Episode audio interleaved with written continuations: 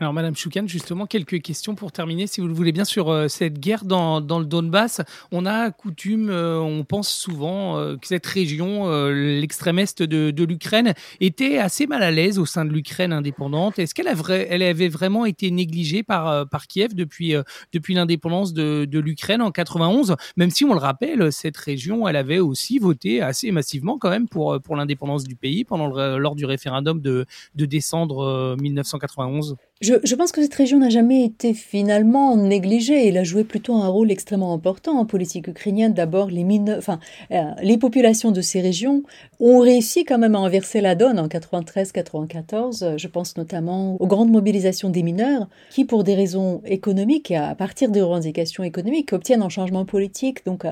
en provoquant des élections anticipées euh, parlementaires et présidentielles, donc 93-94. Ensuite, cette région a été largement représentée en politique euh, ukrainienne j'ai déjà évoqué le Parti des régions, donc qui se construit, euh, se met en place au début des années 2000 et qui gagne beaucoup de sièges, beaucoup de, beaucoup de voix d'abord dans, au niveau national, donc à la Rada suprême, mais qui recueille aussi euh, la plupart des suffrages pour les Radas locales, donc aux élections locales, et qui est largement représenté à la fois au niveau, au niveau du gouvernement local, mais ensuite au niveau national. Et ensuite, ce territoire est aussi représenté euh, à travers donc la participation des élites du Donbass aux divers gouvernements. Viktor Yanukovych, avant de se porter candidat à l'élection présidentielle de 2004, et à l'époque c'était une sorte de stratégie de succession, il était censé succéder au président sortant Kouchma, il était Premier ministre pendant presque deux ans et donc représentait euh, ce territoire au niveau du gouvernement national. Viktor Yanukovych a été président entre 2010 et jusqu'en 2014 et donc encore une fois représentant donc des territoires non seulement du Donbass mais de, l'est et du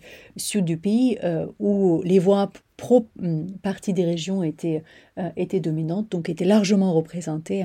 en, politique, en politique ukrainienne.